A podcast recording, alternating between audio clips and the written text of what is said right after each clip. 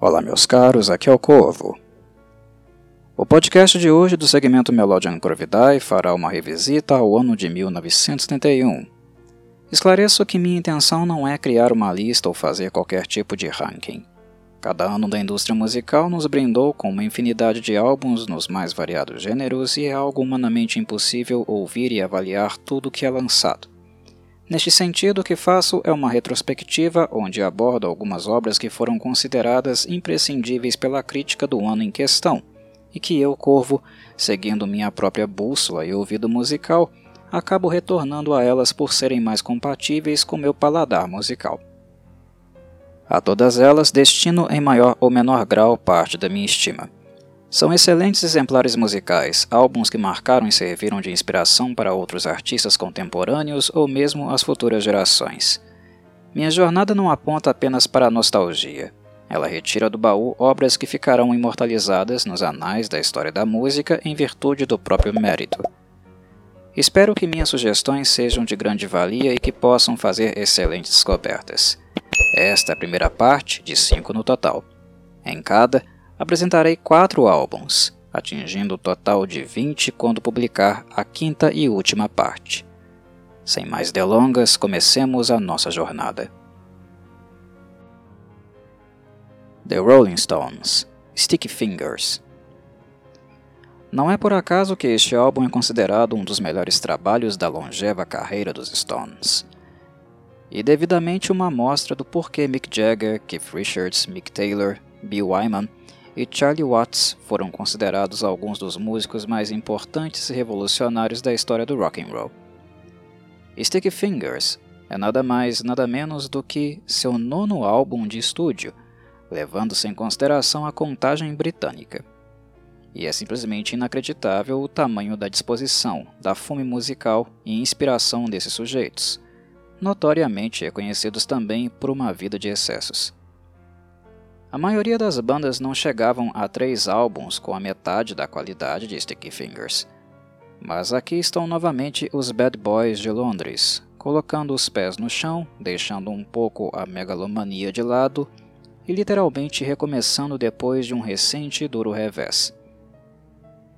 Sticky Fingers é o primeiro álbum de estúdio de Mick Taylor, com os Stones, substituindo o insubstituível Brian Jones, que faleceu dois anos antes e com ele, Mick e Keith decidiram voltar ao básico, a sonoridade mais clássica, o que de modo algum significa mediocridade. Brown Sugar, um clássico instantâneo, abre o álbum apresentando um misto de hard rock, blues e boogie, o que foi possível graças à excelente adição de Ian Stewart e Bobby Keys no piano e saxofone. Musicalmente, é uma aula de groove e indecência lírica, típica do bom e velho Mick Jagger, inspirado a escrever uma letra ambígua sobre drogas e mulheres, aparentemente estimulado por ambas as coisas. Wild Horses surpreende pelo belo trabalho acústico mais conectado ao country rock. Richards utiliza um violão de 12 cordas e, de maneira geral, a prevalência de acordes menores em toda a composição. Jagger está bastante inspirado, cantam com muita paixão. Can't You Hear Me Knocking foi um acidente de percurso que resultou em um dos momentos mais interessantes do álbum, uma clara demonstração de como os Stones eram competentes como instrumentistas. Em tese, a música termina na marca de 2 minutos e 43 segundos, porém o gravador não parou no momento estipulado e registrou toda a jam subsequente. A banda começou a se divertir livremente e escalou para uma improvisação típica do jazz fusion. Tudo foi gravado em apenas um take, obviamente, e todos ficaram tão surpresos com o resultado final que decidiram manter tudo. Por fim, não poderia deixar de mencionar a faixa Bitch. Há nesta um interessante duelo entre os riffs de Richards e Taylor com os instrumentos de latão mais especificamente saxofone e trompete. Eis aqui um hard rock direto com um riff pulsante e marcante, que levou Bitch a ser uma das músicas mais tocadas nas rádios da época, mesmo que não tenha sido selecionada previamente como single pela gravadora. Led Zeppelin, Led Zeppelin 4. Este álbum é considerado por muitos fãs como o melhor trabalho da banda, o que, claro, é algo que suscita debate, já que o catálogo de Robert Plant, Jimmy Page, John Paul Jones e John Bonham mantém um nível de qualidade assustador do início ao fim. A história da banda só não é impecável devido às acusações de plágio que sofreu, mas de qualquer modo, mesmo surrupiando riffs e ideias alheias, é inegável como Jimmy Page tinha talento para transformar músicas comuns em verdadeiros hinos do rock. E isto não faltava em LED 4, que originalmente não tinha título, mas passou a ser chamado popularmente desta forma. Foi neste álbum que a banda também adotou um símbolo representativo para cada membro ao invés de creditá-los por nome. O set informal do estúdio inspirou os Quatro Cavaleiros a buscar por uma variedade de estilos musicais maior, o que apenas reforça a ideia de que não queriam se limitar a qualquer tipo de terminologia. E é basicamente este espírito que se manifesta na pluralidade sonora de LED 4, que é musicalmente muitas coisas e se nega a ser predominantemente uma só. Quando ouvimos LED 4, não ouvimos um álbum de hard rock ou heavy rock, ouvimos um trabalho que contém tais marcas e muitas outras. É um álbum para se apreciar música e não gêneros isolados. Black Dog apresenta uma interação entre o canto a capela de Plant e os riffs pesados de Page, que sempre responde o vocalista. O icônico riff, curiosamente, foi escrito por Jones e não Page. Segundo o multi-instrumentista, ele foi inspirado pelo estilo de Muddy Waters. Rock and Roll, considerada uma das músicas instrumentalmente mais dinâmicas do classic rock, deixa claro porque John Bonham foi considerado um dos bateristas mais pesados de sua geração. O homem era um verdadeiro monstro das baquetas. Aqui, ele une força e swing, mantendo o andamento veloz que obriga os demais a pisar no acelerador. Esta faixa também conta com a participação de Ian Stewart, o pianista dos Stones que mencionei há pouco, quando falava do álbum Sticky Fingers. De maneira geral, rock and roll foi fruto da espontaneidade que aparenta ter. Ela nasceu de uma jam e está muito calcada no estilo clássico de nomes como Little Richard e Chuck Berry. Stairway to Heaven é a composição que dispensa maiores apresentações já que é considerada a assinatura sonora do Led Zeppelin, seu maior sucesso. Dividida em três setores iniciais, que progressivamente aumentam em tempo e volume, com influências muito perceptíveis de música renascentista, ela explode no memorável solo de Jimmy Page, para muitos o melhor gravado por ele. O guitarrista usou uma antiga Fender Telecaster para gravá-lo, modelo presenteado a ele por Jeff Beck ainda na época do The Yardbirds. Não poderia deixar de mencionar brevemente a balada Going to California.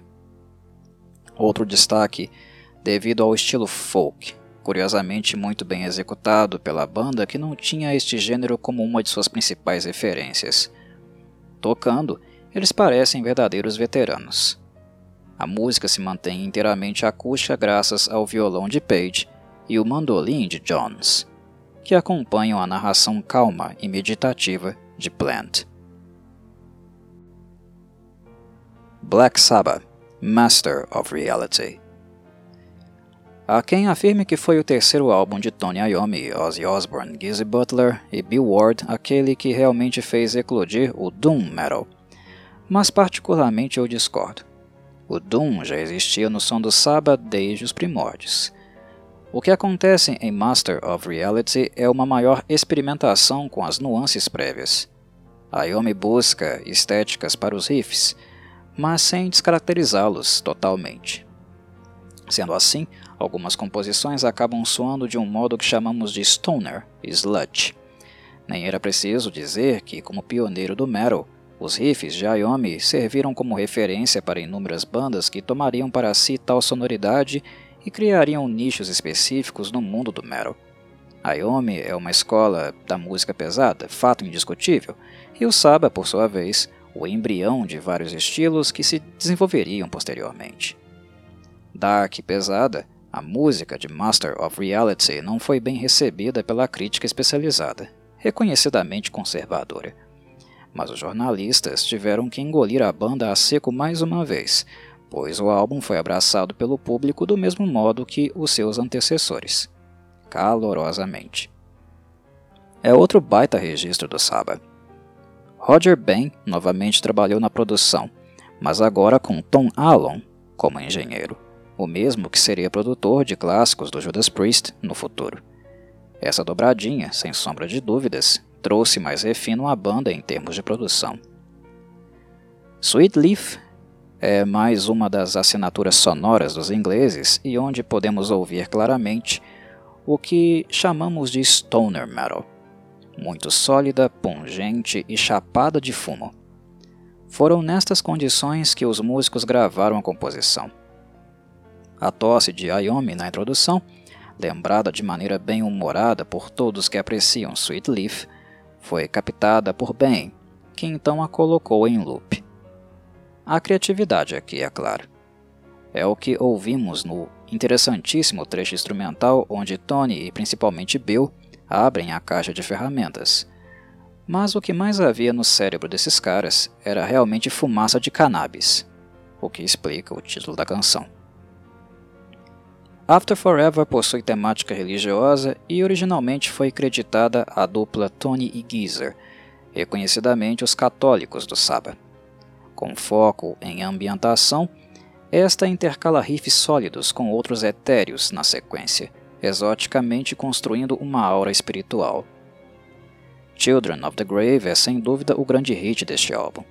Os riffs de Ayomi são novamente memoráveis, mas na mensagem da canção reside outro mérito que é impossível não reconhecer.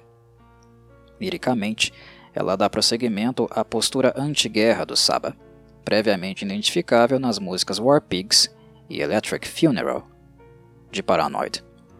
De maneira geral, esta é uma das faixas mais amadas da banda, especialmente por guitarristas.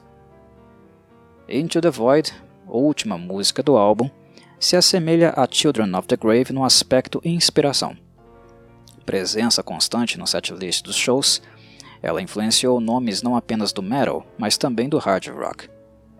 Ed Van Halen certa vez mencionou que o riff principal era um de seus favoritos de todos os tempos. Particularmente, penso que o riff de introdução é impecável. Ao mesmo tempo em que Tony o mantém arrastado e letárgico, este é denso e saboroso de ouvir graças à nitidez dos graves. James Hetfield, vocalista e guitarrista rítmico do Metallica, cita Into the Void como sua música preferida do Black Sabbath. Deep Purple Fireball. Quinto álbum de estúdio e segundo da amada formação Mark II, formada por Ian Gillan nos vocais, Richie Blackmore na guitarra, Roger Glover no baixo, John Lord nos teclados e Raymond, Ian Pace na bateria. E como seria um verdadeiro crime não mencioná-lo, lembro também do mestre Martin Birch como engenheiro de som. Blackmore e Lord eram reconhecidamente virtuosos, o que faz ainda mais importante a presença de um grande engenheiro para que sua magia chegue aos tímpanos dos ouvintes da forma limpa e cristalina como merece. Na época, Burt ainda não era o engenheiro ou produtor experiente que viríamos a conhecer nos anos 80, extremamente dedicado ao Iron Maiden. Mas o fato de ter a confiança de Blackmore, um dos músicos mais perfeccionistas e egocêntricos da história do rock, já diz muito sobre suas capacidades técnicas. Burt era uma joia bruta que seria lapidada graças à experiência direta com um guitarrista tão genioso e exigente como Blackmore. Fireball foi um álbum difícil e feito em etapas.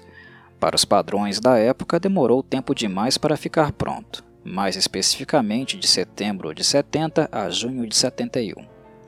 Não preciso dizer que tanto tempo, em uma época onde não era incomum encontrar artistas lançando mais de um álbum por ano, certamente deve ter deixado o processo oneroso e muitas pessoas descontentes do ponto de vista comercial.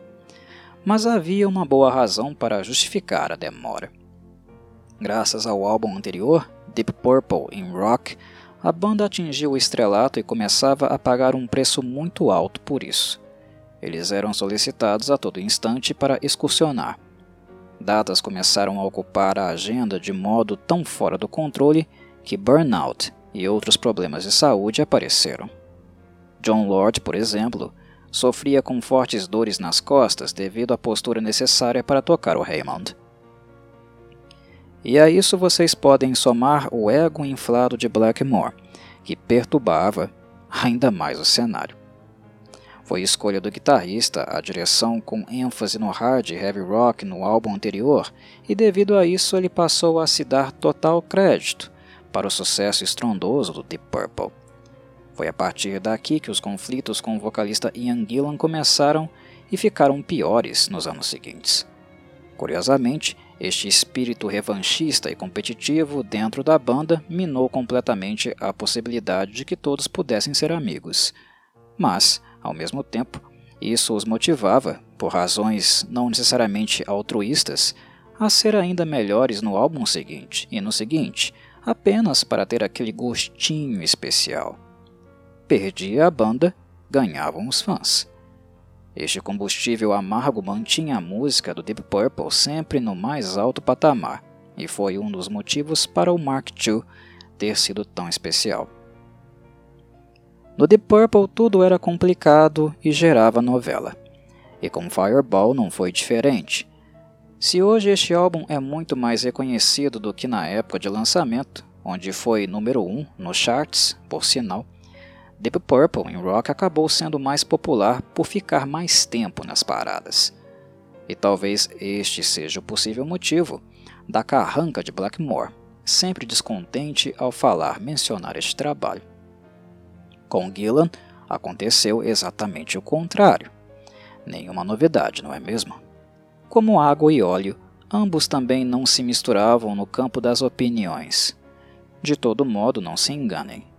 Quando falamos no Mark II do Deep Purple, estamos falando sempre de dimensões épicas e gloriosas. Ponto.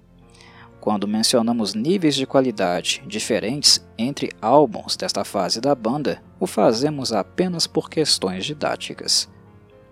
A faixa título se destaca pela energia de pace nas baquetas, mas chama atenção igualmente por não conter solos de guitarra, algo quase impensável para Blackmore e sua necessidade de ser sempre protagonista. A música é baseada em uma experiência amorosa de Gillan, um caso de amor não correspondido. E se não tem solo de guitarra, de baixo e de teclado não faltaram. Por sinal, muito agradável é o solo de John Lord, devido à harmonia criada com a seção rítmica. Já o som estranho que ouvimos na introdução reserva uma história também curiosa.